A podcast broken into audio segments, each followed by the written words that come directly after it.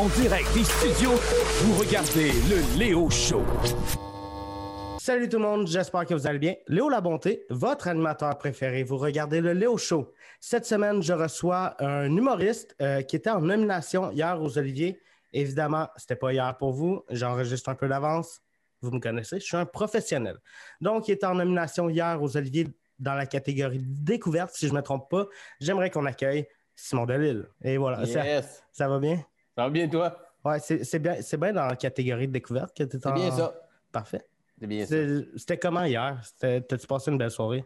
J'ai passé une très belle soirée. Écoute, c'est sûr que euh, nous autres, euh, le gala des Oliviers, à chaque année, c'est notre, euh, c'est notre party de bureau d'habitude. euh, avant, on arrive un peu plus tôt, il y a un petit cocktail, on remercie des gens. Après, il y a un gros party. tu sais, C'est bar open, buffet, tout et tout.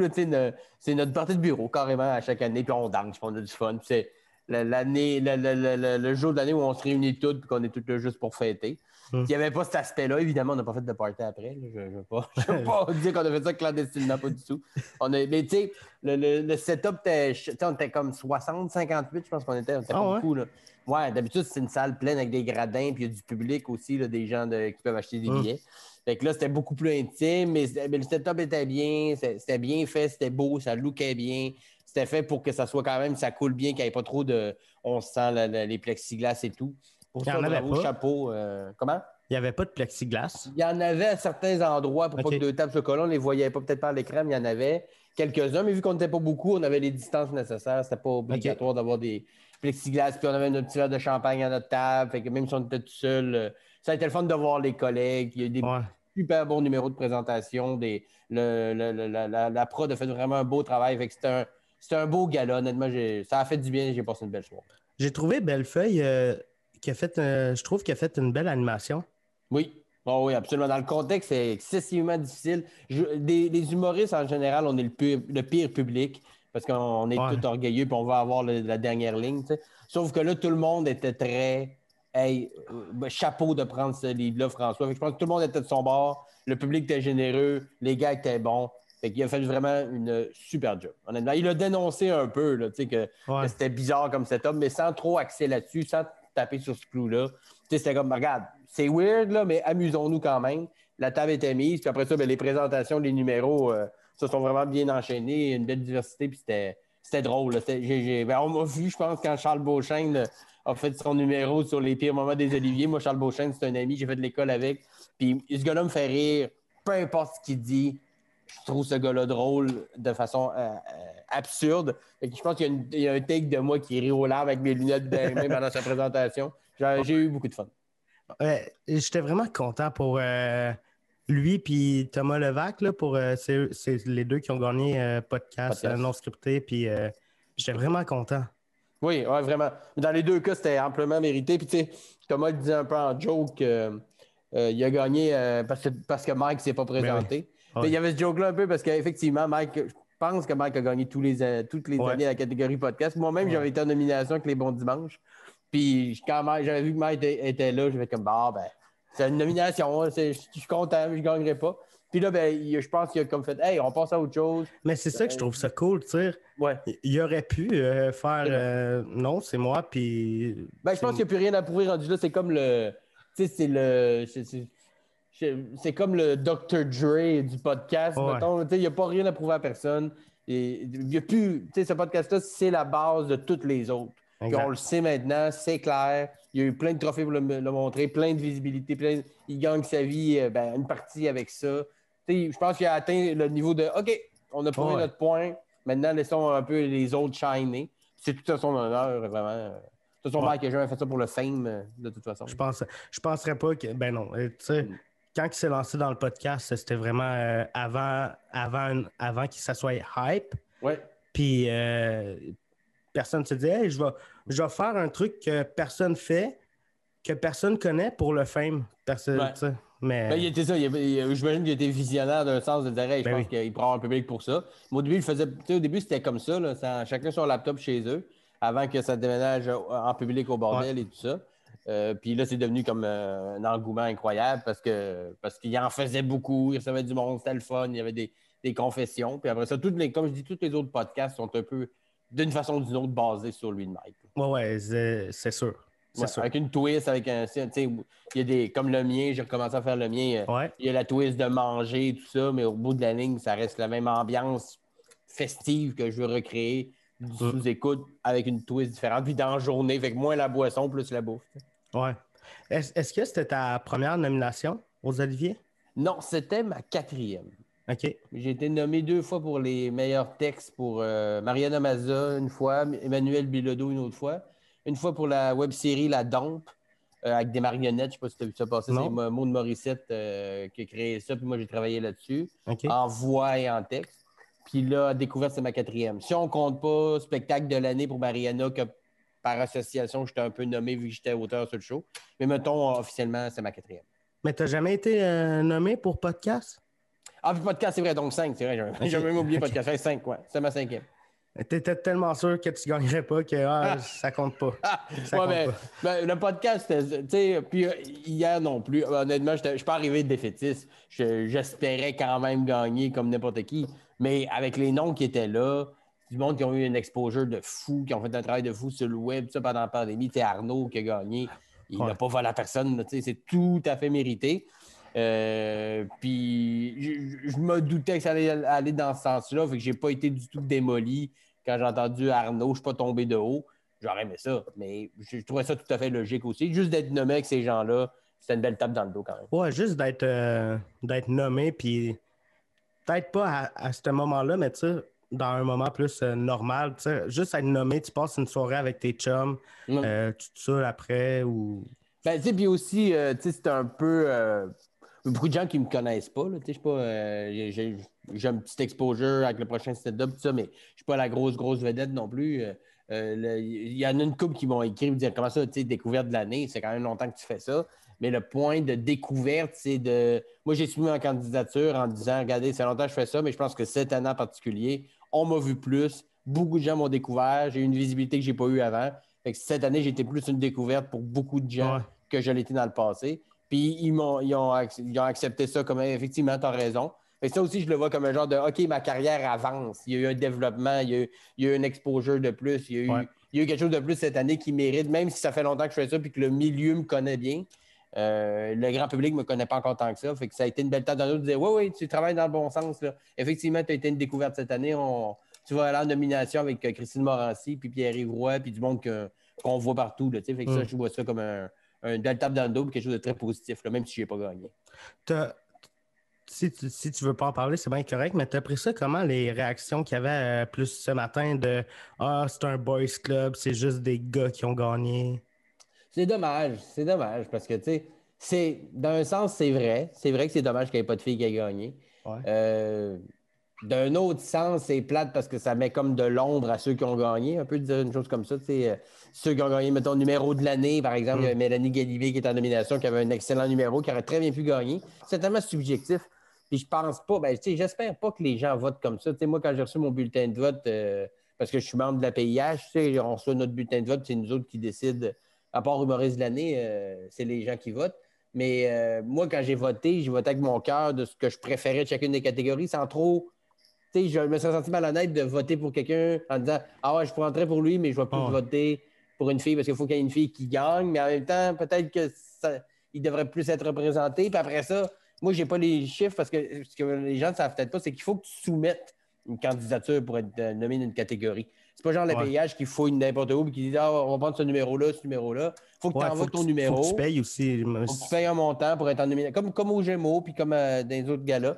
Tu dis, hey, je pense ce numéro-là pourrait être le numéro de l'année. Tu envoies ce numéro-là en vidéo. Puis là, il y a un jury qui décide de ceux qui sont nommés. Mais il faut que tu le soumettes. Fait qu'à ce moment-là, euh, c'est quoi le pourcentage des, des- des- de filles que- qui, qui ont soumis des choses pour des catégories? Je ne les ai pas non plus. Mais effectivement, effectivement, encore une fois, ça a été juste des gars qui ont gagné. C'est- C'est dommage, justement parce que les filles sont sous-représentées alors qu'ils ont sais, C'est même plus une question à se poser de sont-ils aussi drôles, sont-ils moins drôles? C'est même pas, ça n'a même Ouais. plus rapport de parler de ça. Et je, je ris autant, sinon plus, à mes collègues féminins que masculins. Quand un numéro me fait rire, il me fait rire. Point, peu importe c'est qui qui le fait. On dissocie plus un ou l'autre maintenant, je- j'espère en tout cas. Euh, fait, mais d'un sens, c'est vrai. D'un sens, c'est vrai que ça a été sous-représenté encore, puis c'est dommage. Il aurait dû avoir des prix. Puis autant que dans l'équipe des auteurs du gala, il y avait majoritairement des filles. Ouais, c'est ça que Yann il disait euh, à matin, il disait que la majorité des personnes qui avaient écrit euh, les numéros, c'était des filles, puis qu'il y avait Oui. quand même euh, pas mal de filles qui avaient présenté euh, les numéros. Fait qu'à ce niveau-là, il était bien représenté. Euh, J'ai j'ai pas porté attention à chacune des catégories, le nombre de filles et de gars qui étaient, qui étaient nommés. Euh, c'est sûr que c'est pas c'est pas 50-50. là. C'est- c'est- ça- ça- on n'est pas encore rendu là au niveau du au nombre du nombre même. là. Mais ça va venir, je- je- j'espère très fortement. Oui, oui, c'est dommage. C'est dommage que- qu'elle ait été surreprésentée. Puis c'est dommage aussi parce que ce dommage-là met de l'ombre sur certains prix que d'autres auraient dû dire ça aurait dû être une fille qui a gagné là, ça aurait dû être elle. Ouais. ça- Mais lui qui a gagné, il fait comme, mais fait que je peux pas enjoy mon prix, il faut que je me sente mal. Tu sais, ça doit être un peu, c'est un peu bizarre comme sentiment, mais effectivement, effectivement, il y a encore une sous-représentation à ce niveau-là, je suis d'accord. Mais est-ce que c'est sous-représenté à cause qu'il y en a moins? Ben, je pense que mathématiquement, oui. Il y en a moins. Euh, ben, tu sais, quand on dit sous-représenté, ça ne veut pas dire qu'il faudrait que ce soit 50-50, même si ça serait ça l'idéal. Ouais. Je pense qu'il y a de plus en plus de, de- de- filles qui en font du l'humour qui sont très bonnes. Puis on a juste regardé le prochain stand-up, il y avait, je sais, j'ai pas les chiffres, mais il y avait beaucoup, beaucoup de. En finale, il y avait deux filles. Déjà, c'est 50-50 la finale du prochain stand-up. Ça, c'est, bon, là, on en veut. Puis ils sont, sont talentueuses, pas parce que c'est des filles qu'on les amène en finale, c'est parce qu'ils sont bonnes, ils sont excessivement bonnes. Euh, mais je pense que mathématiquement, il y a encore moins de filles qui font de l'humour que des gars. Ça, je pense que oui. Euh, mais quand il s'agit de faire des catégories puis des prix, peut-être qu'il devra avoir un accent mis de plus au niveau de la sélection des numéros, de sans privilégier une fille par rapport à un gars, juste le mettre dans la balance un peu, ça devrait compter un peu. Peut-être qu'on devrait qu'on sélectionne. Je sais pas, tu sais, là, on parle, on brainstorm Ouais. en parlant, j'ai pas de plan en tête, mais peut-être qu'il y aurait moyen de, de, de- de- de- faire une représentation plus marquée du rôle des filles dans l'humour qui, qui est très, très présent, autant en écriture que sur en behind the scene, puis devant la- la- la- la- le monde. Il y a beaucoup, beaucoup de filles qui travaillent, puis excessivement talentueuses. Puis je pense qu'en arrière, on le sait de plus en plus. Moi, je travaille comme auteur, puis je suis souvent avec deux, trois filles sur des projets, tout ça, puis j'adore ça, puis c'est parfait, puis j'aime ça que ce soit comme ça. Peut-être que la transition s'est pas encore faite complètement à l'avant, puis on en voit encore un peu moins qu'on en devrait en voir. Hmm. Je pense que c'est une. Je pense que c'est une roue qui tourne et qu'on va en voir de Ouais. plus en plus. C'est juste dommage que ça aille tomber comme ça. Parce que tu sais, tu votes pour ton numéro préféré ou ta, ta découverte de l'année préférée. J'ose espérer que les gens votent en vraiment se disant Moi, je pense que c'est lui. Puis là, ça a donné que c'était beaucoup des gars. Est-ce qu'il aurait fallu que je change mon vote de certaines catégories pour mettre une fille juste parce qu'il aurait fallu qu'elle soit plus représentée? Je sais pas. Je sais Mais pas c'est quoi la que- solution exacte. Est-ce que, par exemple, la solution, mettons, pour les nominations, là, je, là en même temps, je sais que c'est vous qui vous nominez puis vous devez payer un montant, mais peut-être que parmi, mettons, tous les artistes qui se nominent, euh, exemple, euh, dans le numéro de l'année, ils envoient une vidéo avec leur numéro. Est-ce que, puis tous ceux, par exemple, qui ont payé, il y a une genre de liste quelque part, mettre créer, mettons, un- on, brainst- on brainstorm, là, créer un site Internet avec tous ces numéros-là, puis c'est le public qui décide, genre, euh, qui, qui. Ah, c'est lequel que j'ai le plus aimé parmi tous ceux-là, toc, toc, Mm. toc. Mm. Oui. Ben oui, pour certains prix, peut-être. Pour tous les prix, je sais pas. Ben, c'est sûr que. Il y a des gens qui diraient que oui, ça devrait être. euh, Mm. Mais en même temps, là, tu aurais. Ceux qui ont le plus d'abonnés sur Instagram gagneraient. Ça ne serait même pas un concours. Ouais. Ça serait même pas une question. le, moi puis Matt Duff, on offre un numéro pour le numéro de l'année. Euh, mon numéro est supérieur en- pour le texte, whatever.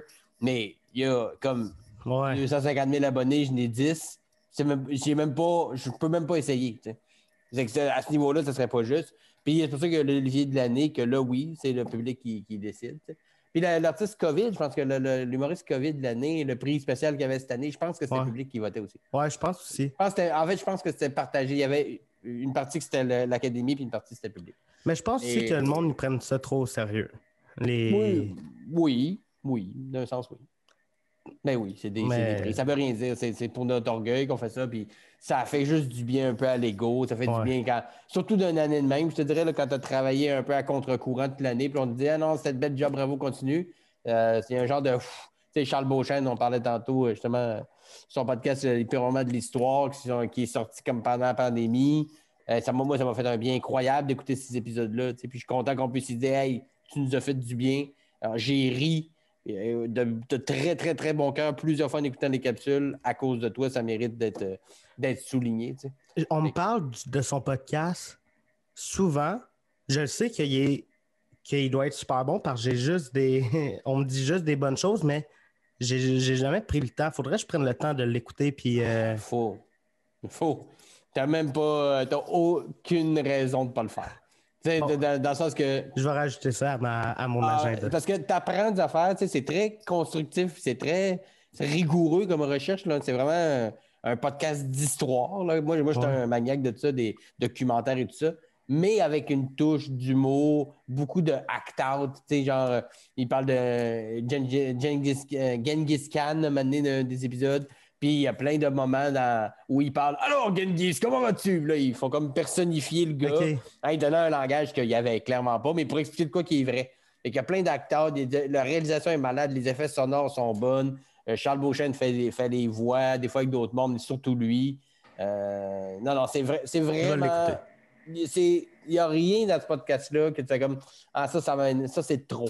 C'est intéressant, c'est pas trop long, mais juste assez, c'est drôle en tabarnak.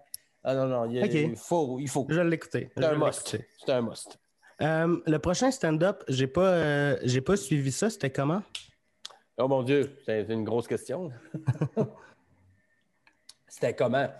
Écoute, euh, c'était un gros challenge quand même. C'est pour ceux qui ne l'ont pas écouté, qui écoutent le, podcast, euh, on était 36 humoristes au départ. Euh, certains plus euh, avec de l'expérience, comme, comme moi, d'autres que des, gens que ça faisait pas longtemps qu'ils en faisaient, toutes sortes d'acabis. C'était des duels. Fait que des duels, un stand-up contre un autre, qui, a fait le meilleur numéro, les juges décidaient, le public en sauvait un à la fin. Des trois duels qu'il y a eu pendant le show. En gros, c'était ça. Fait que c'était tout. Tu sais, moi, je me suis inscrit, comme la période d'inscription, c'était juste, juste avant la pandémie. C'était comme février 2020. Euh, C'était juste avant que tout shut down. Et moi, je me suis inscrit à ça en me disant Ah, euh, euh, tu sais, moi, ça fait longtemps que je fais ça, mais en route, moi, j'avais fait en route en 2011. Mais en 2012, il y avait eu il n'y avait pas eu d'en route en 2012. C'était comme une année de, transition. Puis en 2012, moi, j'avais fait un gala, le gala de Mike Ward, d'ailleurs. puis, fait qu'à partir de 2013, quand c'est revenu en route, j'ai pas pu le refaire parce que j'avais déjà fait un gala. Hum. Fait que j'ai jamais pu refaire de vraiment de concours. Puis moi, il euh, y en a qui n'aiment pas ça, l'aspect concours dans l'humour, puis tout ça, puis c'est bien correct. Moi, j'aime ça.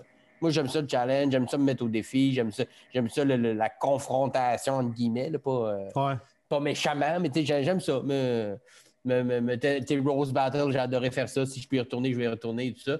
Euh, fait que j'avais le goût. J'avais vraiment juste le goût de me dépasser, de montrer à moi-même que j'étais capable de, de rivaliser contre d'autres humoristes et tout ça, voir si j'étais capable, parce que je ne l'avais jamais fait vraiment, à hmm. part en 2011, où j'avais été sorti en première ronde par Yannick Demartino, qui avait gagné cette année-là. OK. Aviez-vous un euh, public? Oui, on avait un public. Les, ben, les trois premières rondes, c'était pendant l'été qu'on a tourné. Pendant l'été, il y avait un petit assouplissement. Il y avait comme, je sais 60 personnes dans la salle avec les distances et tout. Fait que c'était agréable, c'était le fun de jouer devant du monde. Euh, c'est sûr qu'on n'avait pas eu le temps de roder euh, autant qu'on aurait voulu la plupart du temps, mais quand même, on s'en sortait bien. Sauf qu'à la finale, la finale avait lieu la semaine après que tout a refermé au mois d'octobre.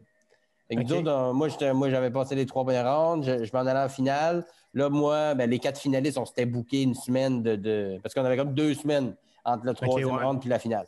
Fait qu'on s'était booké des shows le plus possible pour roder notre numéro. Puis on a eu deux jours pour roder. Après ça, pow! Tout a shut down. Fait que là, on s'est ramassé sans rodage. Là, on se demandait, on va-tu jouer devant juste les trois juges d'une salle vide? Ça va être débile, ça va être Urk. Finalement, juste pour y servir et de bord, on a réussi à aller à Saint-Hyacinthe, organiser un petit show rapidement, parce que Saint-Hyacinthe, c'est encore une zone euh, orange, j'avais le droit de faire des shows. Fait qu'on est allé à la grosse salle de Saint-Hyacinthe avec pas beaucoup de monde dans la salle, évidemment, pour les distances, mais quand même. Fait qu'on a réussi à jouer la finale aussi devant le public, mais il a fallu qu'on la tourne à Saint-Hyacinthe. On a enregistré ça là. Puis après ça, deux jours après, on allait en studio euh, avec les juges qui regardaient notre prestation sur vidéo et après ça décidaient, bon, comme, comme le reste ça s'est passé de même.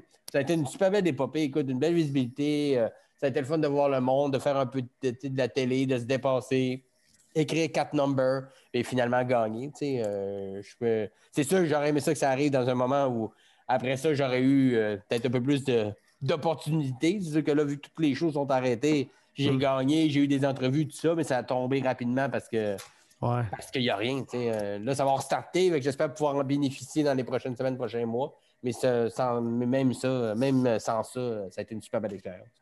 Mais même si je sais que c'est pas euh, une des raisons principales, le prix était quand même euh, assez euh, absurde quand tu regardes les autres concours à télé. Oui, oui, absolument. C'est sûr que c'était 5000 pièces. On s'entend que 5000 dollars quand tu sais que les gens qui sont dans Big Brother en font 6, 7 par semaine, juste à rester là. là. C'est même pas le prix qu'ils gagnent. Regardes-tu Big. Brother? Euh, je regarde un peu, oui, oui, oui, j'ai regardé. Euh, pas systématiquement, là, j'en manque souvent, puis c'est pas grave. là. Ouais. Mais euh, ouais, avec ma blonde un peu. Rich est là, c'est un collègue, c'est un ami, j'aime ça le. J'aime ça voir comment ça se passe pour lui surtout. Puis Jean-Thomas, les deux humoristes sont encore là.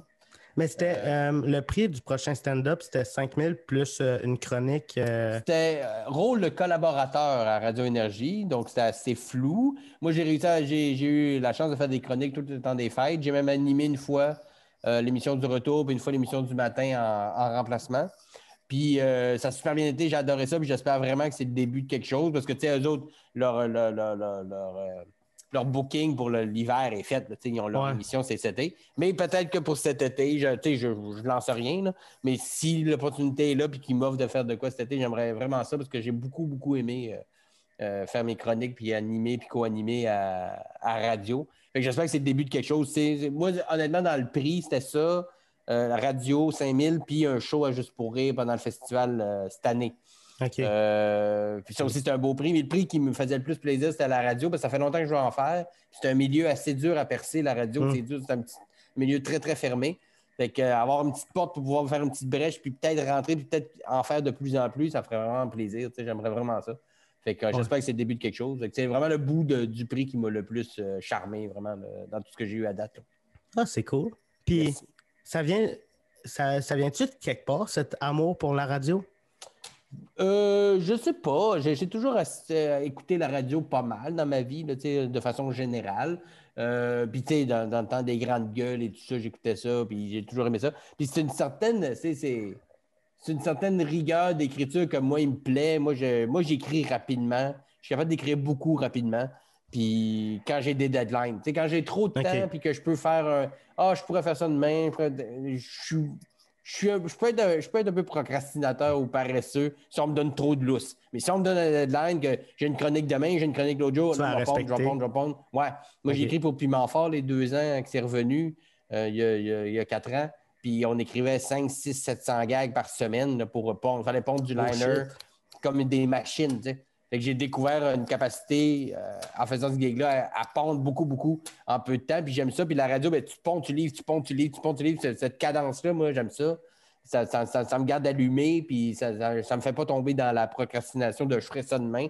Parce que Ouais. je ne peux pas faire ça demain, c'est demain.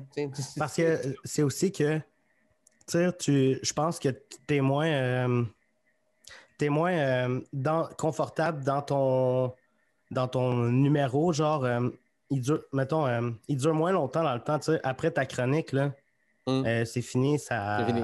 Ouais. C'est très éphémère. En même temps, ça, ça a un côté ingrat d'être éphémère comme ça, mais c'est un côté très cool aussi. Puis j'aime jaser en général. Tu sais, j'ai- j'aime. Là, on le fait plus parce qu'on ne voit plus personne. là. Ouais. Un jour, on recommencera, mais j'aime ça jaser de tout et de rien. J'ai une connaissance générale de plein d'affaires très variées, quand même assez. Je peux parler de pas mal d'affaires puis pas avoir l'air fou. tu sais. Fait que moi, jaser à la radio, euh, bouncer sur quelqu'un qui me jase, euh, j'aime ça. Du monde qui appelle, ça me stresse pas. Je suis un gars d'impro, fait que je suis assez quick, de- je pense. Fait que c'est un genre de toutes ces, ces- ces skills-là que, que j'ai qui sont utiles dans d'autres affaires, canalise pas mal tout. Tu as besoin de pas mal tout ça pour faire de la radio. Fait que être capable d'écrire rapidement, euh, être capable de livrer euh, efficacement rapidement, puis être capable d'être quick, puis te revirer sur un 10 cents. Ça, c'est des skills que j'ai, je crois avoir, qui me sont utiles dans plein d'affaires, mais si je pouvais faire de la radio, ils seraient utiles tout en même place. Ouais. Fait que je, je pense qu'il y a aussi ce côté-là, puis voilà. Voilà. Puis j'aime écouter la radio, j'écoute la radio aussi. Je suis un consommateur de radio, podcast en masse, fait que musique aussi. T'es-tu plus radio euh, ou plus podcast dans ta consommation? Euh, je te dirais peut-être que là, je suis. Bon, je sais pas, 60-40. Euh, ben, quand je fais des longues distances, mettons que je vais en show puis que je suis deux heures sur la route, je me mets des podcasts. Mais Ok. si, mettons, tu sais, je vais faire mes commissions, je vais chez mes enfants à la garderie, je- là, je mets la radio. je pars pas un podcast Ouais. systématiquement. Mais quand je suis, mettons, jeudi, je vais à Trois-Rivières faire un show, c'est sûr, genre une coupe de, une coupe de podcasts de près pour l'écoute parce que je sais que j'ai deux heures de char à faire. Mais, euh, fait que c'est du genre de 50-50, mettons. OK. Ça dépend, ça dépend vraiment de ce que tu La fais. distance, euh, ouais. La distance que j'ai à parcourir, en fait, c'est vraiment ça. Si je sais que je vais être 10 minutes, 15 minutes dans le tour, je vais pas me ouais. starter un podcast, j'écoute la radio, euh, Radio Cannes ou de la musique ou euh, 98.5 ou autre chose. Puis quand je sais que je fais de la route plus longtemps, en général, je vais starter un podcast ou une bonne playlist de musique. hmm. Puis, tu as recommencé ton podcast euh, récemment? Yes. J'étais j'étais ultra content quand j'ai vu ça parce que ton podcast, je l'aimais. Ben, je, je l'aime parce qu'il est revenu. Mais je l'aimais vraiment quand que, euh, avant euh, qu'il y ait. Ouais. ah, T'as arrêté? Pourquoi tu avais Ouais. arrêté? Ben moi, le podcast, ça faisait quand même un bout, ça faisait une cinquantaine d'épisodes que je faisais avec ce podcast-là sur à peu près euh, quoi, deux ans et demi. Puis euh, c'était super le fun, mais moi, tu sais, moi, j'ai j'ai pas vraiment de, de, de dons ou de, de, de skills de monteur, réalisateur et tout ça. Ouais. Fait que moi, j'engageais des gens qui venaient chez nous avec des caméras et tout ça, puis qui faisaient le montage, puis qui mettaient sur une net, qui me faisaient un prix euh, vraiment dérisoire, mais qui me coûtait quand même euh, un bon montant à chaque Ouais. épisode. Puis oui, j'avais un gars qui me fournissait la viande, j'avais une boucherie qui me commanditait, mais tout ce qui était les autres affaires, c'est moi qui payais. Euh, puis, là, j'avais deux, euh, j'ai deux jeunes enfants, là, sont- ils ont cinq puis trois. Mais euh, quand j'ai arrêté, ma fille, elle avait un an, puis mon gars Ok, avait, ouais. fait que j'avais des très jeunes enfants, ça coûtait de l'argent. Puis j'avais comme atteint une espèce de pic au niveau de ce que ça m'apportait. C'est-à-dire qu'au début, il y a eu de la visibilité, ça m'a donné des likes. Euh, j'ai eu, il y a comme 9000 abonnés sur ma page YouTube de, Bon Dimanche. Sais, ça, c'était le fun. Puis à un moment donné, ça, ça a pogné un plafond. Puis là, j'avais pas le temps d'amener ça à l'autre niveau. J'avais pas le temps, mettons, de faire un Patreon, puis de créer du contenu supplémentaire, puis de faire un nouveau logo, puis d'investir et tout ça. J'ai dit, regarde, on va dire, j'ai jamais dit que j'allais pas recommencer, mais j'ai dit, regarde, là, je mets ça sur la glace, j'ai plus le temps. Tant qu'à faire un produit moyen puis que ça paraisse que je suis un peu épuisé, j'aime autant mettre ça sur la glace. Puis là, ben, c'est resté sur la glace. J'ai pensé à revenir. Là, il y a eu la pandémie. Et là, après, pendant la pandémie, j'ai fait un sous-écoute lockdown, euh, tu sais, euh, comme on fait là, Ouais. avec Mike Ward. Puis maintenant, on a parlé du podcast. Puis j'ai dit à Mike Ward, écoute, moi, je serais super willing de le refaire. C'est juste que là, je ne sais pas trop comment. Peut-être que si je m'associais à quelqu'un, genre, au début, je pensais plus genre à DoorDash ou quelque chose de genre qui Mm. de la bouffe de resto chez du monde. Puis là, on, a, on s'est parlé. J'ai dit, ah, ouais, un traiteur, tu sais, un traiteur, ça pourrait être cool, qui voudrait faire de la bouffe, à la livrer chez le monde, puis on ferait ça par Zoom. Puis deux jours après, j'ai un gars qui m'a appelé. Ah Il y a un traiteur qui s'appelle euh, Olive Orange à Montréal. Il dit Nous autres, euh, on, aime ton, on aimait ton podcast, euh, le monde triple là-dessus. Nous autres, on serait super willing de te faire ton menu, on le livre chez le monde, tant que c'est à Montréal et, mettons, Rive-Sud. Parce que les autres, ils ne vont pas aller livrer à Trois-Rivières. Ouais.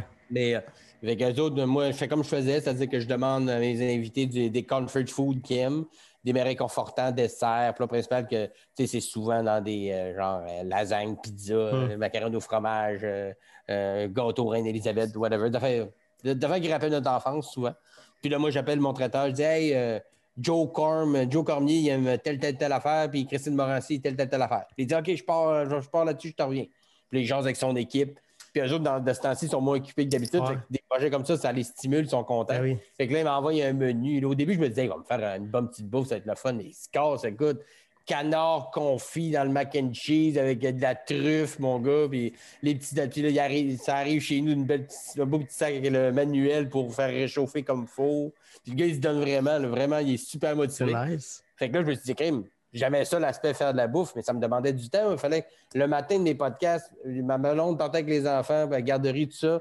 Puis je passais l'avant-midi à faire de la bouffe pour le, pour le, le podcast. Le monde arrivait, on mangeait, on faisait le podcast. Après ça, je ramassais, j'allais chercher mes enfants, puis j'avais perdu une journée. Là. Mm. Je perdais une journée de travail à chaque podcast. En plus de me coûter de l'argent. Fait qu'à donné, c'était intense. Alors que là, j'organise mon petit setup, je fais mes affaires l'avant-midi. Ding, ding, ça sonne à la porte, c'est mon traiteur qui vient me porter mon dîner. Les invités aussi.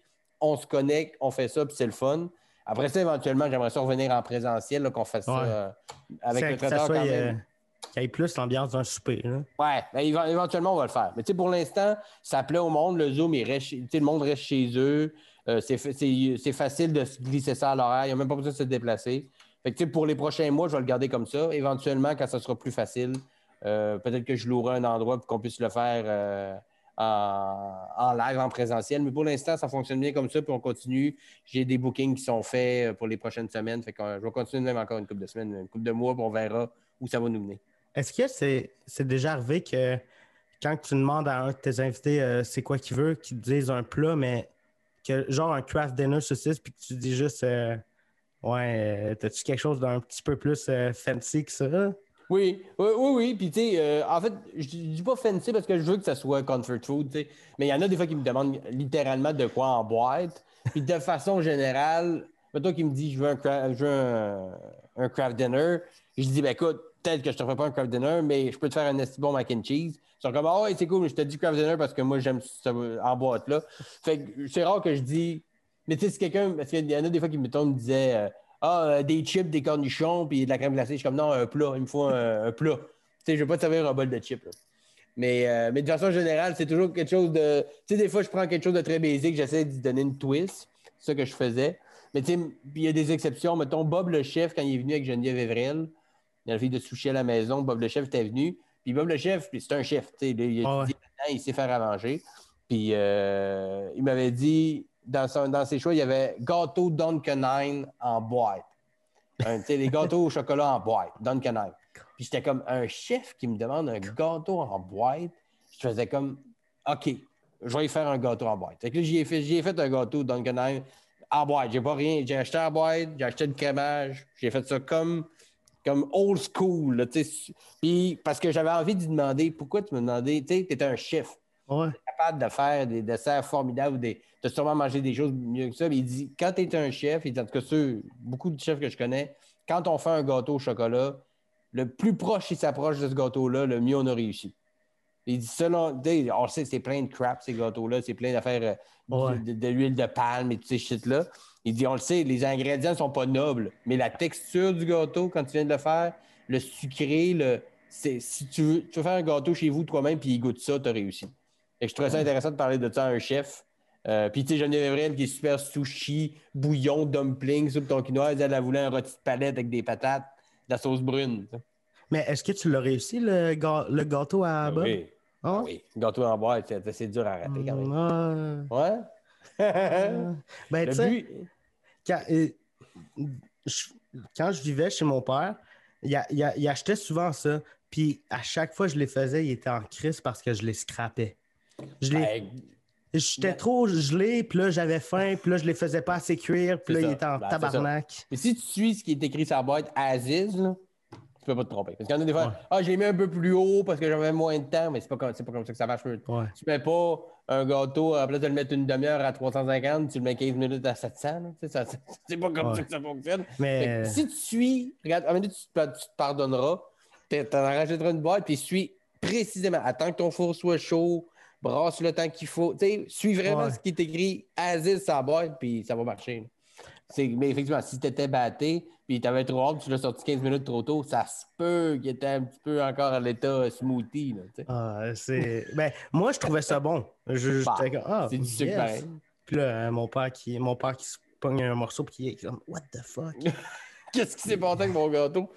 Mais Mais- ouais, euh, pardonne-toi un jour, réessaye-le en suivant les instructions. Pa- euh, let- t'sais, pas genre surfer, m'a jazzé là-dessus, non. Exactement ce qui est écrit, tromperas pas. Je l'avais réussi. euh, mais, euh, en fait, je pense que c'est ma blonde qui l'avait fait. Mais Ah cela dit, j'ai déjà fait du gâteau en boîte souvent, puis j'ai jamais vraiment raté. Non, c'est sûrement déjà arrivé. Pour les mêmes raisons que toi, sûrement. mais, euh, mais non, j'avais réussi. Puis j'avais réussi mon rôti de palette, sauce brune avec patate pilée aussi à merveille. T'as-tu déjà raté un, plat? Bon, on me l'a dit plus tard que, euh, j'avais reçu Rosalie Vaillancourt puis Pierre-Yves Roy Desmarais, euh, qui étaient un couple à ce moment-là, quand je les ai Ouais. reçus. Mais euh, ça n'a pas d'importance, mais Rosalie m'avait dit qu'elle travaillait beaucoup, beaucoup, beaucoup sur les Lucky Charms. Les céréales Lucky Charms. Les, céréales avec les guimauves. Elle n'avait pas juste ça, mais dans sa liste, il y avait euh, un gros aspect, je trip sur les Lucky Charms.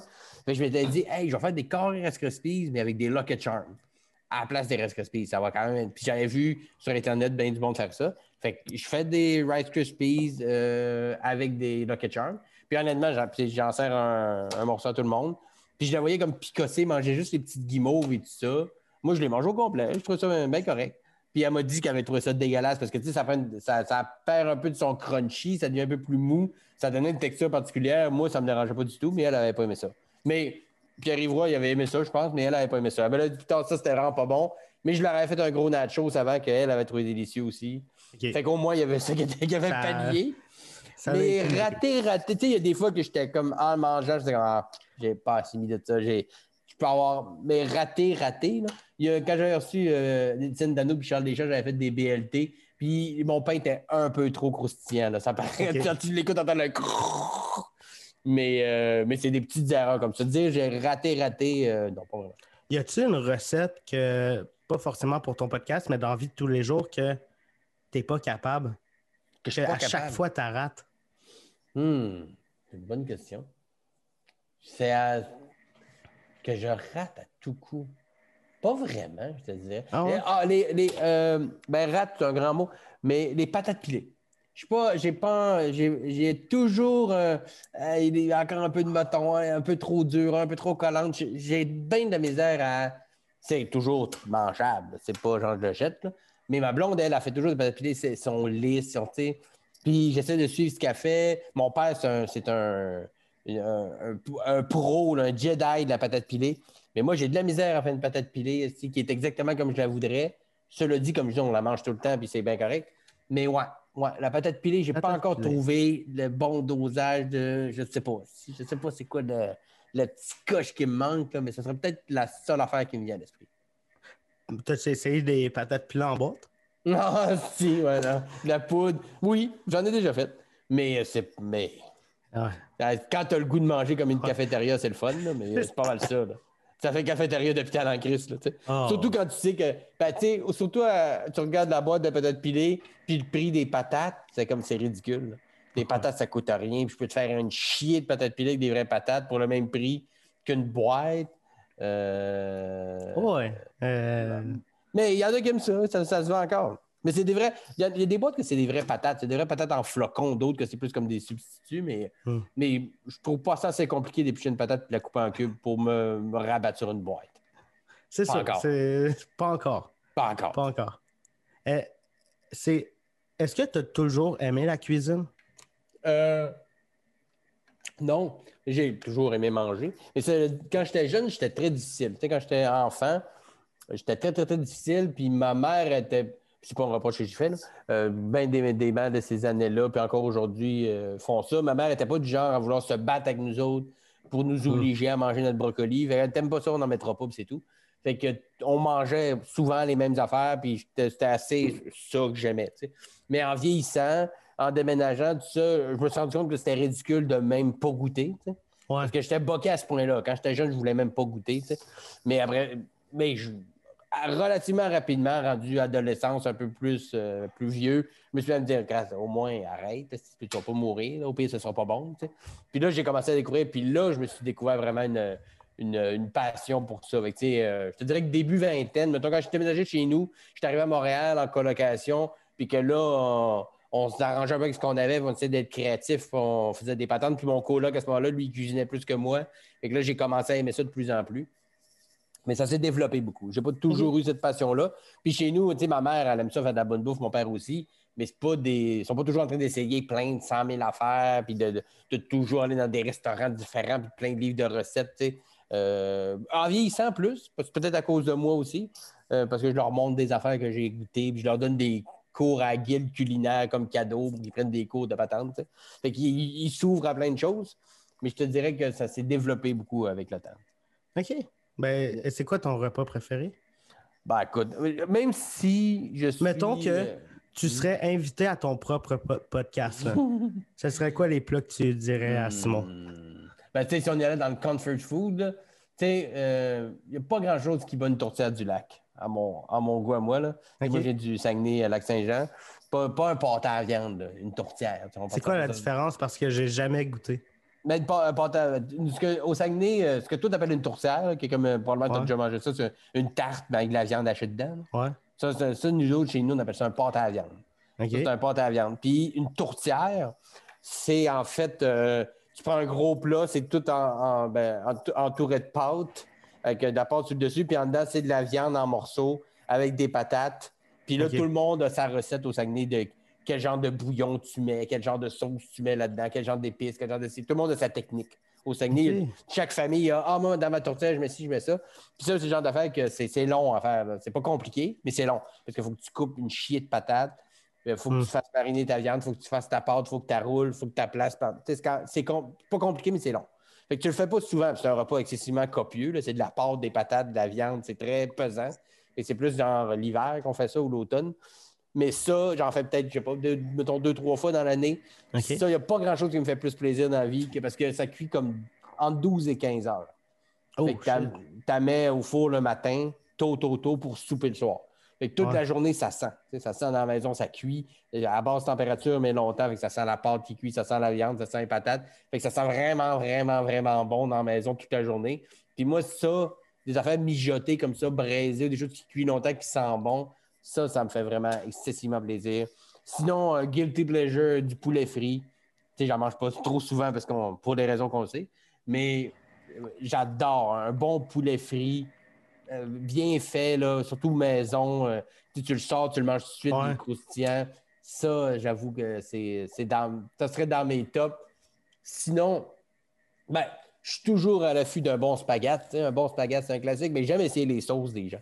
J'aime ça quand le monde me dit Hey, Moi, ma mère a fait la meilleure sauce, ma blonde fait la meilleure sauce, moi, je la fais la meilleure. Achète celle-là, elle est vraiment bonne en peau. celle- J'aime ça essayer les, les sauces à spaghetti, même du commerce en général. Ah? Fait que, moi, je vais être toujours très, très content de manger un spaghetti. Classique, mais c'est pas obligé d'être juste lui à ma mère ou le mien. Oui, mais j'aime ça d'essayer d'autres. Euh, De ma blonde en a fait de- des sauces végétariennes. Fait qu'elle fait des sauces végé, super bonnes aussi, aux lentilles, au tofu, au PVT, euh, trois sortes de viande, chair à saucisse, euh, meatball. Fait que, un bon spaghetti, c'est pas mal tout le temps sure shot. Puis ça, ben, quand tu as des enfants, tu le sais. Moi, si Ouais. je, je- ça me tente pas de me signer un soir, je veux que tout le monde soit content, spag. 100% du taux d'efficacité.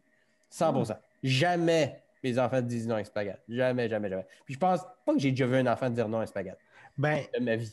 quand j'étais jeune, je disais pas non, mais je voulais pas de sauce. Je mettais genre une cheese whiz ou une tranche de fromage. Oh, shit. Oh. Oh. Pauvre enfant. Pauvre enfant. Il y a quelque chose de brisé en dedans de toi, jeune homme. Puis c'est, j'aimais ça, mais tu sais, aujourd'hui, je, je mange ça, puis je, je vais avoir le goût de vomir. Là. C'est, ça, Ouais, ouais. Il y a des affaires qu'on mangeait quand on était jeune, des fois. que Peut-être pas vomir, comme Ah, ouais, maintenant je tripais là-dessus, puis j'aurais Ah. pas dû. À un moment donné, euh, c'était. Je, j'ai- je mange plus de craft dinner. J'en avais, je m'avais fait. euh, j'en avais fait un il y a pas longtemps. Je, je mange. Là, je fais. Non, non, non, non, non. Non? J'ai- Ah, non, non, ça, non, tu non. vois, ça, ça je- moi, je l'ai encore, ça. Moi, il y a toujours une boîte de craft dinner, chez... puis j'en mange pas souvent, peut-être une fois ou deux mois, mettons. Mais quand j'ai le goût à midi, ou euh, c'est souvent le midi quand je suis seul, parce que j'ai honte, mais euh, quand j'ai oh, j'ai le goût de ça, c'est ça.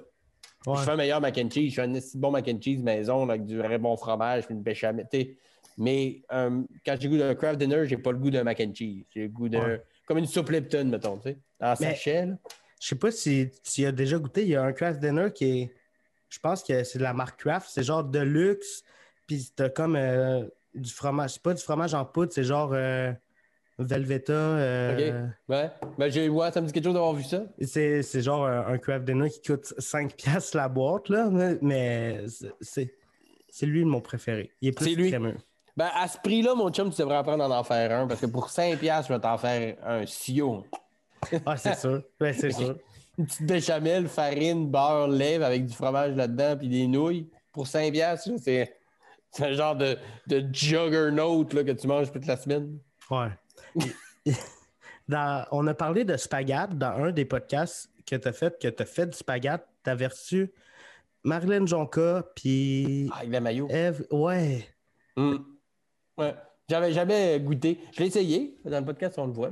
J'en ai mis un peu. Puis, euh, c'était intéressant. Tu sais, je comprends pourquoi quelqu'un peut. Moi, ça m'a pas fait capoter, mais ça m'a pas écœuré non plus.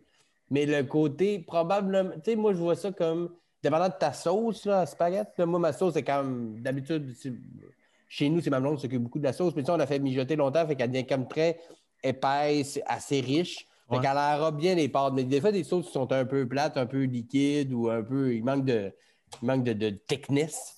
Parce- puis si tu rajoutes une, une cuillère de maillot là-dedans, ça rend ça beaucoup plus onctueux. Euh, tu sais, le, le- le gras de, de la maillot vient, vient lier tout ça. Fait que ça donne une texture agréable. Puis, tu sais, la maillot, c'est assez versatile comme goût. C'est pas un goût super prononcé. Fait que ça a l'air dégueu quand tu le dis avec des mots. Mais dans le concret, quand tu y goûtes, t'es comme Ah oui, oui, oui. C'est comme, tu sais, c'est un hamburger avec de la maillot dedans, c'est de la viande hachée, il y a souvent des tomates, t'es pas loin d'une sauce à spag, puis c'est pas si weird que ça.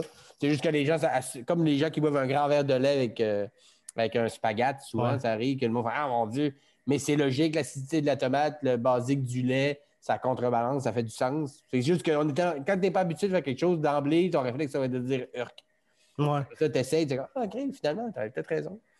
C'était bien. Je le refais pas. Tu sais, j'en- je ne l'ai pas refait après. Mais j'avais fait comme Ah, OK, ah, c'est intéressant. Ah, ouais. c'est, drôle, mais je comprends. Je comprends pourquoi. Tu sais, j'aime la mayo, j'aime ça dans un burger, j'aime ça, euh, dans- j'aime la mayo, mais on dirait que une cuillère, mettons, de mayo de- dans une assiette, euh, euh, ça. Que ce soit étendu sur quelque chose. Ouais, faut, faut, Ouais. faut qu'elle soit discrète. Faut pas, OK, c'est ça, subtil. Hein. Ouais. Au poulet, là, tu sais. faut- Pas que trop ça déborde de ses côtés. là. Je veux pas l'avoir. C'est juste ça. Je veux pas l'avoir. Faut que ta maillot soit déguisée. Ouais. Tu ben là, à ce moment-là, ouais. Dans, dans- dans la cuillère, dans, dans, dans, le spaghetti, ta voix.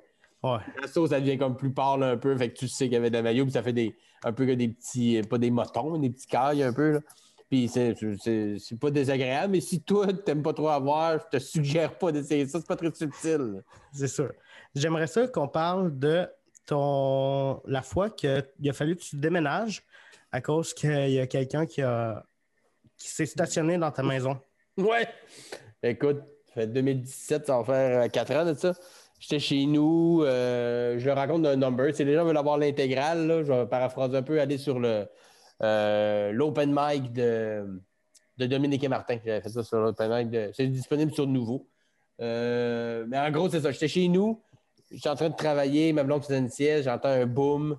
C'était un char qui était rentré de reculons dans ma maison. Puis moi, je restais. Je, je restais pas dans un endroit où c'était. En fait, où je restais, c'était un jumelé. Et moi, j'étais sur le jumelé de droite, il y avait comme un autre jumelé là, puis il y avait un mur dans le milieu. Puis il y avait une rue, genre là. Fait que, tu sais, je me disais que ça se pourrait qu'un char rentre de face chez le voisin. Parce que la rue, ça fitait chez eux. Ouais. Fait que, tu sais, s'il y avait eu un char qui était rentré de face chez eux, j'aurais compris. Mais moi, de, de reculons chez nous. Fait que si les gens veulent se faire, euh, mettons que ça, c'est. euh, moi, je suis là, mon voisin est là. Elle, la madame est partie de la maison qui était là, de reculons, puis elle a, elle fait une curve comme ça, puis elle est rentrée chez nous. Et- Mais elle a tilté. Elle, elle sortait d'une entrée, elle était sur le R, le reculon. Puis là, probablement qu'elle voulait, sais, elle a crampé, elle a voulu se mettre sur le dé pour partir, mais elle ne l'a pas fait. Elle a mis du gaz, puis elle s'est rendue compte qu'elle reculait. Puis au lieu de breaker puis changer ça pour D, elle a paniqué, les fils se sont touchés. Elle a juste mis plus de gaz. Puis là, après ça, elle a monté sur le trottoir, mon terrain, quatre marches en pierre. Puis elle est venue défoncer ma porte d'entrée et mon hall d'entrée de reculons. T'étais-tu là? J'étais à 10 pieds à côté, j'étais dans le salon de chaque côté. Puis j'imagine que tu as parlé à, à cette madame-là? Ben, Genre. parce que là, euh, comme je dis dans mon number, elle, euh, elle est reculée dans la maison, mais elle n'a jamais lâché le gaz. Tu sais, à quand elle est rentrée dans la maison, elle, a- ce- le char s'est arrêté parce que, tu sais, Ouais. dans une maison. Mais, mais le gaz, elle n'a jamais arrêté le gaz. Elle, mais, ah, donné, elle a juste probablement enfoncé son, son produit de vitesse pour s'en aller vers le D. Mais là, sa, sa- sa direction, tout est arraché. Là. Elle Ben vient de oui. monter deux marches en, quatre marches en pierre, tout, tout son, en dessous de son char, c'était arraché. Fait que moi, je l'ai vu. J'ai entendu le gros boom. Je me suis levé de mon sofa. Puis, parenthèse, euh, ceux qui écoutent, moi, j'ai une maladie des glandes surrénales. Moi, je ne sécrète pas d'adrénaline. Fait que j'ai pas de roche d'adrénaline dans ces moments-là. Moi, dans les moments Ouais. de stress ou de peur, je ne vais pas paniquer, tout ça. Fait que moi, je suis très euh, conscient de ce qui se passe, puis très trop calme, même peut-être. Fait que moi, je suis juste, je me suis juste levé, entendu un gros boom, puis la maison a shaké. Je fais ça, tu tu, réalises pas que c'est un char tant que tu l'as pas vu. Là. Fait que là, je vais dans mon hall d'entrée, je vois le char, de reculons, ah, le gaz dans le fond. Amène la change pour se mettre sur le D. Puis elle est allée s'emboutir d'un arbre dans le parc en face chez nous. Après. Puis j'ai vu le char faire comme un- juste zigzaguer un peu parce que même si elle avait voulu conduire, elle n'avait plus de direction. Elle est rentrée dans l'arbre. Elle a été chanceuse. Moi, j'étais chanceux de ne pas me faire mal. Puis euh, de juste, c'est juste des bruits matériels. Mais elle a été chanceuse parce qu'à côté de chez nous, il y avait une garderie. C'est un grand parc qui Ouais. faisait beau. Elle aurait facilement pu appeler quelqu'un, un enfant ou même euh, quelqu'un qui se promenait parce qu'il y avait un parc. euh, les Mm. gens faisaient souvent des marches dans ce coin-là. Elle aurait facilement pu appeler quelqu'un, euh, soit, surtout dans, en reculant aussi, mais surtout après qu'elle soit partie de mon terrain jusque dans l'arbre. Elle a vraiment traversé une partie du parc. Là, puis elle a été vraiment, vraiment chanceuse de ne pas frapper personne. Parce que là, tu sais, là, c'est du matériel, parce qu'elle se sentait mal, évidemment, Mm. mais c'était du matériel. Euh, ça avait tué ou blessé quelqu'un, écoute, ça, ça détruit oh une ouais. vie, ben, plus qu'une vie, mais tu sais, comment est-ce que Ouais, ça. Fait, fait que là, pendant 3-4 mois, tu es obligé d'aller vivre d'un condo que les assurances vous avaient payé parce qu'ils ne savaient pas si la structure avait été endommagée. Là, tu tombes dans les dédales des assurances, de paperasse, de qui va payer quoi, de qui envoie quoi. Puis finalement, la fondation n'avait pas été euh, brisée. C'était juste vraiment euh, la brique. c'était Mm. magané, mais il n'y avait pas de dommage à la structure en tant que telle. Fait qu'ils ont tout refait ma façade en nouvelle brique, nou- nouvelle entrée, nouvelle porte, tout ça. Fait que euh, deux mois après, du monde sont venus cogner chez nous pour savoir si ma maison était à vendre. Puis je l'ai vendue plus cher que je pensais parce qu'elle était Ah rendue plus nice depuis Ah. que le char avait. de- Fait que ça, ça a été vraiment chiant, mais au bout de la ligne, ça a été. Ça a été payant. Ouais. Euh, mais étais-tu euh, à jeun, cette madame-là? C'était parfaitement à jeun. Elle avait, ben, tu sais, ils ne pouvaient pas tout nous dire, ils n'ont pas le droit de tout nous dire son dossier, mais elle avait déjà eu des euh, suspensions de permis pour des. euh, des pas d'affaires, pas ça, là, mais tu sais, des, des, des, des, des, des, des- des tickets ou des. euh, Ok, ouais. Des- elle avait des antécédents. Mais elle n'était pas, était pas, euh, non, elle était pas sous l'influence de rien. C'était en plein après-midi en plus. c'est Pas, il pleuvait, il pleuvait pas, il n'y avait pas de glace, pas de neige. Gros soleil un vendredi, il faisait 15 dehors. C'est rien qui laisse présager qu'il pourrait arriver de quoi. Puis, euh, ouais, Fait que, ben, je, sais pas, là, ça fait quand même plusieurs années que je n'ai pas eu de- d'autres nouvelles, mais je serais pas surpris de savoir qu'ils ont juste suspendu. Elle était relativement, ben pas âgée, âgée. Là. Avait une certaine âge, elle était pas mal rendue là. C'est quand tu as eu une coupe d'antécédents, puis tu as défoncé une maison pour aucune raison. Là, tu sais. Ouais. Pas genre, tu as voulu éviter quelqu'un ou tu as dans un moment de panique, puis tu as juste tilté parce que tu avais trompé en R puis D. C'est quand même risqué de te donner ton permis après. Là. C'est Je sûr. sais pas. En c'est- même temps, ils leur donnent des fois du monde, c'est comme pourquoi vous leur avez donné. Des fois, c'est discutable, mais regarde. Ouais. Ben, peut-être qu'elle a juste eu à repasser son cours. Ouais, peut-être. Je Peut-être. sais pas. mais J'ai- Honnêtement, j'ai pas eu d'autres nouvelles, puis euh, j'en voulais pas J'y reparle non plus. C'est pas. euh, Non, non, non, non, non. Tu l'as pas Non, invité au bon dimanche? Non, non, non, non, non. J'ai pensé à un moment donné, euh, parce qu'elle, quelqu'un de sa famille, je pense que c'est son fils, que tout le gens qui était venu nous voir, nous disait qu'elle voulait nous parler. Mais ça venait d'arriver, on était encore un peu à chaud, on n'avait pas vraiment envie, même d'avoir des excuses. Ah, c'est Puis après ça, on n'a pas eu d'autres nouvelles, fait qu'on n'a pas couru après non plus. Mais euh, sur le moment, la journée que tout ça s'est passé, tu as-tu parlé un peu? Je suis allé la voir euh, tout de suite quand, tu sais, quand, euh, quand elle allait s'emboutir dans le parc, j'ai appelé, la police, puis j'étais allé voir, parce que j'étais allé la voir Mm. pour voir si elle était correcte. Je, je souhaitais quand même pas Ouais. elle se soit fait très mal. Puis euh, elle était confuse. Tu voyais, elle avec son téléphone dans les mains. puis, euh, je ne sais pas si elle essayait d'appeler quelqu'un. Elle avait l'air un peu confuse, mais elle était correcte. euh, elle parlait, elle n'était pas dans les pommes ou tout ça. Puis après, les ambulanciers sont arrivés et ils sont occupés d'elle. Je suis juste allé la voir pour voir si elle était pas blessée. Elle aurait pu être blessée gravement. Il aurait, elle aurait pu faire un- il, bon, il aurait pu avoir un tuyau qui a sorti du Ouais. char, qui aurait pu y empaler une jambe ou aurait pu se péter une. Je sais pas. Mais elle était correcte. Elle n'avait pas de blessure grave. J'imagine qu'elle devait avoir le cou raide un peu. Mais elle Mm. allait bien. Je suis allé juste vérifier. Puis après ça, j'ai laissé les ambulanciers et policiers s'occuper du reste. Good. Mais je pense que c'est ça l'important, c'est que personne n'a a Ouais. été blessé. euh, Oui, absolument. Bon, ouais, avec du- Durant- Sur le coup, c'est un peu, il arrive plein, de- plein d'émotions. Puis quand la poussière retombe, c'est comme, mais personne n'est blessé. Le reste, c'est pas grave. Le reste, ça se rembourse, ça se rajette, ça se répare, mais, mais pas quelqu'un. C'est pour ça que je te dis, euh, elle, a sûrement, sûrement qu'elle a passé par ces chemins-là aussi, puis qu'elle a dû, après un certain temps, elle dû se dire, c'est plate, mais c'est juste du matériel, j'aurais pu foncer dans quelqu'un. Euh, facilement, là. il y a souvent Ouais. des gens, tu es très, très, très chanceux euh, de ne pas frapper personne. Ouais. ça, ça, ça aurait été dramatique. c'est juste le. Tes enfants, ils étaient-tu euh, chez Non, toi? ma blonde était enceinte de notre deuxième, puis mon garçon était à la garderie. euh, voilà. Mais j'étais, tu sais, c'est dans les heures que, tu sais, dix minutes après, j'étais dans la hall d'entrée en train de mettre mes souliers pour aller les chercher. Là. Et tu sais, j'aurais pu euh, aussi, euh, aurait- ça aurait pu être vraiment pire que ça. J'étais dans le salon et j'ai entendu un gros boom, mais j'ai juste entendu, j'ai pas eu de, pas eu de bobo. Ma blonde non plus. Elle faisait une sieste, fait qu'elle était dans la chambre en haut. Fait que ça, comme je dis, personne n'a eu de blessure. euh, Peut-être, comme je dis, la madame sûrement un peu, euh, le cou un peu raide quelques jours, mais sans plus, c'est pas vraiment un problème. Ouais. Mais ouais, voilà. T'es-tu plus. Là, je change complètement de sujet. T'es-tu plus film ou série d'envie? Ou aucun? Hmm. Non, je suis les deux. euh, J'aurais tendance à dire plus film. Euh, J'adore écouter des séries, surtout pendant la pandémie, tu sais, avec ma blonde. Ma blonde est plus série. Fait que quand on écoute des affaires ensemble, c'est plus des séries. Mais tu sais, euh, mettons que j'ai toujours été très. Quand les cinémas étaient ouverts, j'y allais assez fréquemment. J'aime vivre l'expérience d'écouter un film. Même Mm. j'adore aller au cinéma. J'ai hâte de pouvoir y retourner. Dans les mains installées, passer deux heures et demie, Il y en a qui aiment mieux streamer, mais un gros écran de cinéma, un popcorn, euh, l'ambiance, tout. J'aime ça me dire, là, je viens faire ça. Pas de cellulaire, pas de personne qui me parle à côté, pas un ordi gros de même. Je vis deux heures et demie d'un moment. J'aime l'expérience que me fait vivre le cinéma plus que les séries.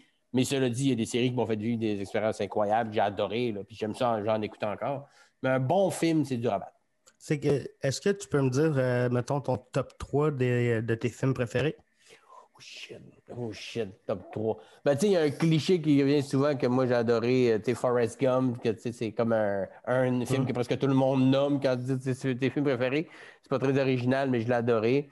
Euh, Requiem for a Dream, qui est Retour à Brooklyn en français, euh, qui est un film que j'ai vu quand j'étais euh, fin secondaire, puis qui avait vraiment changé la dynamique que j'avais du cinéma, qui à ce moment-là était plus comme les blockbusters, les films d'action, avec mon père, Stallone, Schwarzenegger des années 90, tout ça, que j'aime encore. Mais ça m'a comme fait montrer un autre aspect du cinéma que je connaissais moins. J'ai pogné de quoi aussi là, quand j'ai écouté Pulp Fiction euh, de Tarantino. J'avais, mes parents l'avaient loué quand c'est sorti, puis c'était pas vraiment le genre. Euh, hmm. il, y avait un peu dépeint ça comme un pas mon film, vu que je m'étais assis là-dessus. Puis quand j'ai fin secondaire aussi, quand j'ai découvert ça, j'ai trouvé ça malade mental avec Pulp Fiction, c'en est un. Euh, un autre film, j'adore le film There Will Be Blood avec Daniel Day-Lewis où il joue un, un prospecteur de, pétrole de, début du 20e siècle aux États-Unis. Une histoire basée sur des, sur des faits. Daniel Day-Lewis est juste malade. L'ambiance, c'est un film que tu écoutes que ça ne fait pas sentir bien. C'est gris, c'est lourd, c'est sale, mais c'est un grand film, à mon sens. Euh, sinon, écoute, des films qui me font plaisir, des, des, moi, des gens Hot Shot ou euh, Naked Gun, là, j'en fais la farce, des vieux parodie classique avec des jokes de slapstick, des jokes de quelqu'un pogné sur un autobus. Moi, ça, j'en écoutais quand j'étais jeune, ça me faisait rire, puis j'ai écoute encore aujourd'hui. Puis il n'y a pas grand-chose qui me fait décrocher autant qu'un bon Hot Shot avec Charlie Sheen, des pilotes en l'air. C'est over, over, souligné, gras, italique, c'est une blague. Pas de subtil. Ah, il y a, y a un mot subtil là-dedans, c'est des jokes, des grosses jokes au Sharpie le gros Sharpie, lui qui était épais. C'est le fun. En tant qu'humoriste aussi, qu'on se force à écrire des jokes, des textes avec des angles être originales, puis trouver des second degrés, tomber avec des jokes de, euh, de premier degré, de lancer un poulet avec une arc. Ah, ça fait du bien de ramener ça au plancher des vaches. Fait que je pourrais en nommer plein, honnêtement. Je pourrais en nommer plein, mettons. Puis Rocky. Moi, Rocky 1 puis 2, les autres aussi. Là. Mais Rocky, ben, la série au complet. Les Creed aussi. Même le 5, il est dégueulasse le 5, mais c'est pas grave. Tout Rocky, ce personnage-là, j'adore Rocky. il n'y a pas longtemps, j'ai écouté une super bonne série. C'est Sick Note euh, sur euh, Netflix. C'est avec. Euh, je me rappelle plus de son nom, mais tu sais, Ron dans Harry Potter. Ron, ouais, je me souviens plus de son nom non plus, mais je sais de qui tu parles. C'est avec lui, c'est super bon. C'est un gars qui fait croire euh, à son entourage qu'il a un cancer, puis là, ça finit qu'il tue quelqu'un, puis là, son docteur l'aide à le cacher. Mais tout ça, c'est vraiment sur le ton de l'humour, puis je trouve ça super bon. OK, c'est noté. C'est noté. Donc, euh, les gens à la maison. C'est que oui? Ouais. C'est noté. Euh, c'est noté. Je suis toujours à l'affût de, de nouvelles séries. c'est drôle que tu dis ça parce que tantôt, je finissais un film qui s'appelle The Last Blockbuster, mais tu sais, la, la, chaîne de, de location de films blockbuster là, qui n'existe plus, en fait. Là. Mais il en reste un. Il en reste un en Oregon. Ouais, c'est pas un documentaire, ce que tu parles? Ouais, ouais. C'est un documentaire, mais qui parle beaucoup aussi de la période, euh, de l'âge d'or des clubs vidéo, euh, ou dans le temps où on allait chercher nos films aux clubs vidéo, puis que Netflix n'existait pas. Et si on parle de cinéma, c'est pas un film-film. Mais c'est. tu sur Netflix? Ouais, c'est ironique. Ironique que ça s'appelle The Last Blockbuster sur Netflix. Écoutez-là, c'est vraiment bon parce que ça rappelle beaucoup la nostalgie. Puis là, il interview des gens, des réalisateurs, des acteurs, tout ça, qui se rappellent de le processus qu'il fallait faire pour aller chercher un film, puis le temps qu'on restait là. Puis il y a une espèce de nostalgie qu'on comprend pourquoi les gens y vont plus, mais que d'un sens, c'est dommage parce que c'était cool de que c'était une, c'était une sortie en soi. Tu sais, quand tu étais, mettons, avec ta blonde ou des amis, tu allais louer un film. Écouter le film, c'était une partie de l'aventure, mais aller le louer, ça en était une autre qui n'existe plus aujourd'hui, qu'on est juste chez nous à l'écran, on écoute ça. le côté aller, puis rentrer là, puis ça sent le popcorn, puis le plastique, puis le tapis, puis euh, acheter des bonbons. Mais tu sais, il y a ce côté-là qui était comme. quand tu l'écoutes, j'ai fait un gag là-dessus sur Facebook tantôt devant. Je viens d'écouter The Last Blockbuster. Qui, qui veut s'ouvrir un club vidéo avec moi? ça donne le goût d'aller louer un film. Et on parlait de cinéma, au-delà des films en tant que tel, ça parle du cinéma de façon euh, générale et plus précisément des clubs vidéo. Qui, J'ai trouvé la langue très intéressante. Puis il y en a un c'est un petit, une petite ville en Oregon, que les gens vont encore louer des films, puis sont comme orgueilleux, puis sont fiers d'avoir le dernier blockbuster. Puis la madame qui a ça, elle, tient ça à bout de bras. Puis, mais le monde y vont, puis elle réussit à avoir un commerce qui fonctionne quand même, pas autant qu'avant, mais quand même. Puis le monde là-bas, c'est comme une non, nous, on va encore louer des films parce que on va là, puis on sort en famille, puis on va s'acheter des cochonneries, puis un film, puis on le choisit ensemble. Puis cette aventure-là qui n'existe plus, et tu te dis, ah, peut-être que ce ne serait pas si con que ça existe encore à plus petite échelle, puis qu'on mm. puisse avoir. J'irais avec mon gars choisir un film, puis il serait content. Ma mère. Il a... plein de films, il regarderait les, cassettes, puis il y a quelque chose de contact physique qui est le fun. Ma mère a travaillé dans un club vidéo à Magog. Je sais pas, je pense qu'il est encore là. Puis quand que je me faisais genre mettre dehors de l'école, j'allais avec elle. Puis euh, je passais des belles journées à juste euh, me promener, ah, je jouais avec mes jouets, puis des fois, je servais des clients, puis là, Chris, je me rendais compte que je n'étais pas payé. Mais c'était super, euh, c'était, super cool, tu sais, l'ambiance d'aller choisir un film. Ouais, personne ne va là avec un... Personne ne va là en crise. Bon, peut-être des parents épuisés des fois, mais de façon générale, tu allais là content, tu sais. Ou tu allais là avec quelqu'un de content, en tout cas. Il y a deux, euh, cet aspect-là de, c'est ludique, c'est le fun, nous, un film. C'est pas, pas un mm. cours de maths. Mais tu sais, Netflix, eux, ils ont commencé en shippant des DVD euh, mm. par la poste. Ben, ils le ben font encore. Ils font encore? juste dans certaines places aux États-Unis, je pense le site c'est le site c'est dvd.com. Puis je pense qu'à certaines places aux États-Unis, ils livrent encore des DVD. En plus, Netflix, quand Netflix commençait à exister, ben, c'était encore justement juste le shipping DVD, puis un peu streaming, mais c'était pas encore ça. Il était allé proposer à Blockbuster de s'associer, puis de, de, de, vendre Netflix à Blockbuster. Puis Blockbuster leur a ri d'en face parce qu'à ce moment-là, Blockbuster était super riche. Il faisait plein d'argent. Quand pas besoin de tout, comme ça, streaming, c'était n'importe quoi. Puis, genre, hey, achetez-nous 50 euh, millions, puis vous avez, les droits à 50 millions. Ça vaut des milliards aujourd'hui. Blockbuster a eu sa chance de continuer à vivre au travers quelque chose d'autre, de plus, de plus euh, à jour qu'un club hum. vidéo. Puis ils l'ont pas fait. Ils en parlent dans le documentaire, c'est super intéressant.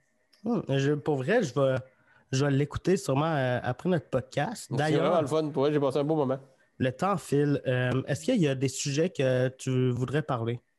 Des sujets que je voudrais parler, mon Dieu. On a, couvert quand même une bonne partie de, des choses qu'on pourrait parler. Euh, je ne sais pas, avais-tu des choses en. Pas vraiment. Euh, j'ai un peu. Euh, j'ai exploré pas mal tous mes points. puis je t'ai rendu à te le demander, ou sinon on peut arrêter le podcast là. Puis... Ben, de toute façon, moi, que j'aille finir de préparer mes patentes, chercher mes enfants à garder. Oui, c'est vrai, on le fait plus tôt. On le fait plus tôt à cause de ça. Mais, mais, allez voir mon podcast, les bons dimanches. Exact. Où est-ce qu'on peut te suivre? Sur la chaîne YouTube Les Bons Dimanches. Puis euh, allez sur mon Facebook, Simon Delille ou mon Instagram, parce que bientôt, je vais faire une, revente de, tout ça. Euh, on va avoir des nouveaux logos. Il y a un Patreon qui va sûrement s'en venir. les bons dimanches vont prendre une, petite coche dans les prochaines semaines, prochains mois. Donc, gardez-vous au courant. C'est sûr que sur mes médias sociaux, euh, puis je vais sûrement ouvrir une nouvelle page Facebook pour ça aussi. Mais toutes les infos seront disponibles sur ma page Simon Delille ou sur mon Instagram ou mon Twitter. mais Twitter, c'est plus léger un peu niveau propagande, je vois plus avec mon Facebook. Puis sinon, mais les shows recommencent. Fait que là, je recommence à avoir des dates qui se bookent avec simondelille.ca. Euh, au fur et à mesure que des dates se bookent, que je peux, je peux aller vous voir, on affiche les endroits où acheter des billets ben, avec juste un petit clic. Avec simondelille.ca. Puis si vous voulez m'engager pour des patentes virtuelles ou non, je suis aussi très disponible. Sinon, c'est pas mal ça, Parfait. Ben écoute, un gros merci euh, pour ta participation euh, aujourd'hui. J'ai vraiment eu beaucoup de plaisir à parler avec toi.